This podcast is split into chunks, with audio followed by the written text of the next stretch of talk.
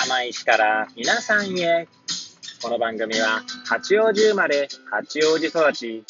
震災の前の年から釜石で働くポンコツの頭の中をゆるりと紹介していく、そんな番組です。はい、皆さんいかがお過ごしでしょうか？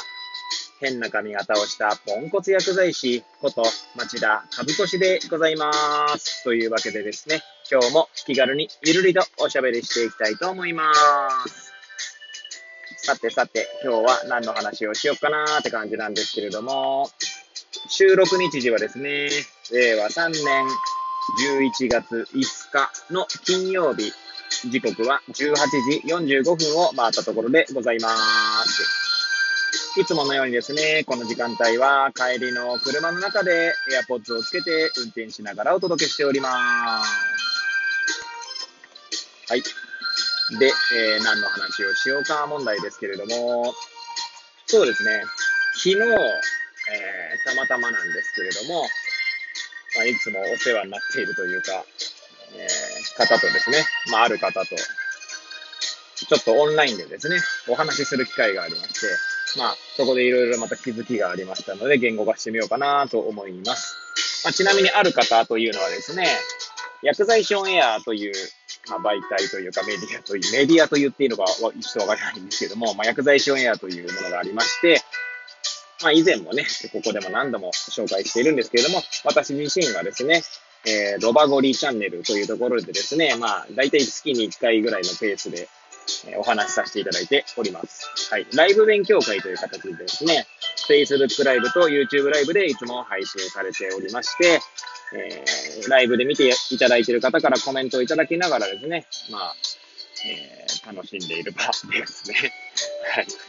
で、えー、そのある方というのはですね、え別のチャンネルでですね、サコパクチャンネルというのがありまして、え、そ、そちらの、まあ、パーソナリティであります、パクヒョンギンさんですね。はい。で、パクさんとですね、ちょっとお話しする機会がありましたので、えー、そこでのね、気づきを今日は語っていきたいと思います。はい。もしよければ最後までお聞きいただければ幸いでございます。はい。で、まあ、もともとはですね、パクさんの方から、ちょっとお話できないですかっていうお誘いがあったんですね。で、お話の内容がですね、えー、パクさん自身が今、研修をね、企画しているようで、まあ、それについてですね、ちょっとこう、まあ、なんだろうな、調査っていう感じですかね、事前調査みたいな感じですね。はい。まあ、ちなみにパクヒョンギンさんはですね、どういった方かというと、えー、在宅専門の薬局をですね、もう立ち上げから軌道に乗せるまで、こう、えー、なんだろうな、まあ、マネジメントしながら、そして自身も、えー、在宅専門薬局で薬剤師業務としてですね、まあ、まあ、こなしながらというか、えー、なんだろう経、経験を積みながら、えー、で、今はそちらの薬局を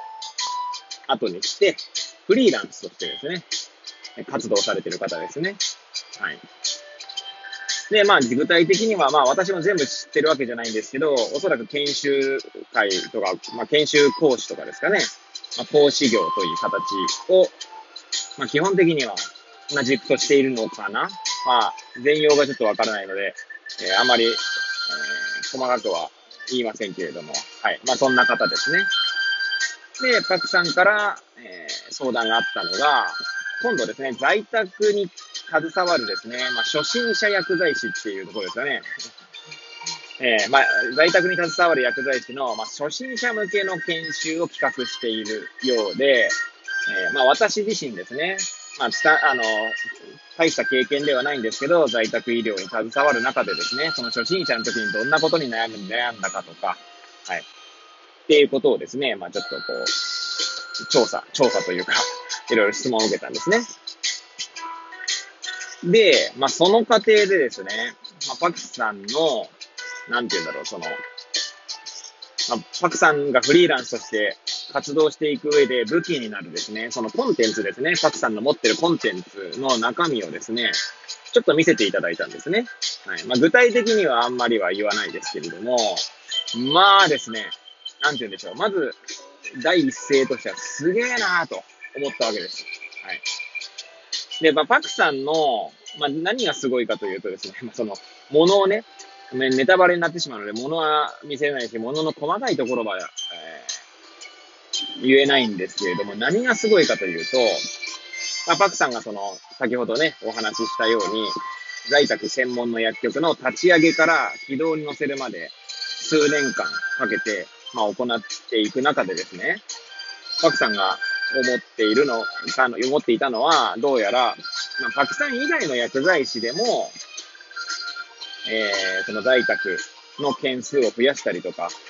えー、まあ、あるいは在宅業務ができるようになるですね、その仕組み作りということを、えー、やっていたらしいんですね。なので、最初冒頭ですね、パクさんは、その、え、軌道に乗せるまでマネジメントをしていたっていうふうに、マネジメントって単語を使ったのは、まあそういった意味意味合いなんですけど、まあ、パクさん自身がですね、マネジメントしてたという意識があったかどうかはちょっとわかりませんが、はい、少なくとも、まあ、そういった観点があったんじゃないかと、はい、お話を聞いて思っていたんですね。で、この仕組み作りですね。仕組み作りというところになると、まあ、やはりですね、しっかりとした、まあ、明文化というか言語化が必要になってくるんですね。はい。で、まあ、そ、その言語化力の凄さにまず圧倒されましたね。で、まあ、どうやらパクさんの話だと、そういうね、えー、資料を見せると、いやー、あ、ある薬剤師からですよ。言われるのが、いやー、俺もこれ、こういうの頭の中あるんだよね、とかって、俺もそういうこと思ったんだよね、みたいな。同じこと思ってたよ、とかっていうふうに言う人がいるらしいんですね。はい。で、まあ、ただですね、まあ、そのね、ものを今見せ、お見せできない中で話をするのもなんなんですが、まあ、あれ作るのは相当大変だろうなと。いや、なんか、なんとですか、なんとなくはできるんですよ、多分おそらく。いや、やろう、やろうと思えばつか、やろうと思うまでがまずできないし、やったとしても、なんとなくのものはできないんですけど、え文章を一つ一つ読んでいくとですね、結構何度も多分練り直しているなっていうのが、まあ、まあ、私はそう感じたんですよね。というのも、その言葉の、なんていうんでしょうね。言葉が洗練されているなと。そして、えーぼえー、途中でね、申し上げました通り、まあ、誰が見てもですね、それを使えば、まあ、同じようなことができるっていう、まあ、発想があるので、まあ確かにこれを見れば、そうなるだろうなと思ったんですよね。で、まあ、今こうやってですね、私が言葉にしているまあ、の聞けばですね、いや、なんか簡単そうに見えるかもしれませんけれども、いや、言葉って結構ですね、繊細なものがあります、あると思うんですよね。同じ言葉を使ってもですね、な同じものをですね、えー、違う方が表現しようとすると、多分もう言葉が全然違くなってくると思うんですよ。だからそれをですね、まあ、どんな方がそれを見ても、それを使えば、一定の、まあ、成果を出せる。というところに持っていくとなると、やはり言葉をですね、洗練させていかなきゃならないんですね。はい。まあそう思うわけですけど、まあそれをですね、まあ目の当たりにするとですね、いや改めてですね、言語化の大切さ、えー、を知るとともにですね、なんかじゃあ自分はそんなにこう、えー、洗練させてってないなと。こう自分の、なんだろう、その、自分を振り返ると、我を振り返るとですね、そこまでできてないなというところでですね、まあ、ただただ尊敬の念を抱いたわけでございます。はい。で、言語化という話を言いましたけど、まあ、お話をですね、する中でですね、まあ、たまたま、まあ、残薬という、えー、話になったんですね。残薬というのは、えー、昨今ですね、えー、薬局業界でまあ、昨今とかもう5年以上前ぐらいからですかね、もう5年以上経つと思うんですけど、要は、ご高齢の方々ね、がお薬をたくさん飲むことになるわけです。まあ、それはいろいろ仕方ない背景があったりすることもあるんですけれども、まあ、その結果ですね、薬が飲めずに余っていくと。で、よくあるのはですね、在宅医療として携わったらですね、家に、まあ、薬の山がですね、えー、あったと。飲まれていない。そしてもう期限も切れているだろう山がですね、あったんですけど、その残薬という言葉一つ取ってみてもですね、パクさんはですね、えー、今言った残薬、残っている薬という中にも、それがどういう意味合いのものなのかっていうものをですね、細かくですね、言語化していらっしゃったんですね。で、言語化するっていうのは、ある種、その、なんていうんですかね、区分をしっかりしていく、まあ、定義、定義していくってことになりますので、単に残薬っていう言葉だけでですね、会話するのと、まあ、例えば、パクさんがおっしゃっていたお薬、あの、表現の中でですね、まあ、ストック薬という単語が出たりとか、あとは生きている薬、死んでいる薬みたいな表現をしていたんですね。なるほどなと。いや、なんかもう、ストック薬っていうのはあえて残してて、それはストックしているので、まあ、なんか、非常時とかに使うとか、はい。まあ、調節して使うとかっていう意味合いが込められているんですと思うんですが、まあ、生きている薬、死んでいる薬っていうのは、もう使えない薬のことが死んでいる薬っていうことですよね。はい。生きている薬っていうのはまだ使える薬という今表現になるんだと思うんですけど、まあ、そういったですね、言語による定義づけというところもですね、言語化技術だと思いますので、まあ、そこのですね、なんだろう、パクさんの凄さを、まあ、改めて感じて、まあ、自分自身もですね、もうちょっと、えー、そこに言語化というところにですね、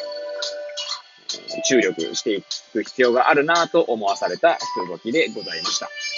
い。まあ、こんな感じですね。ぐだぐだと語ってまいりましたが、はい。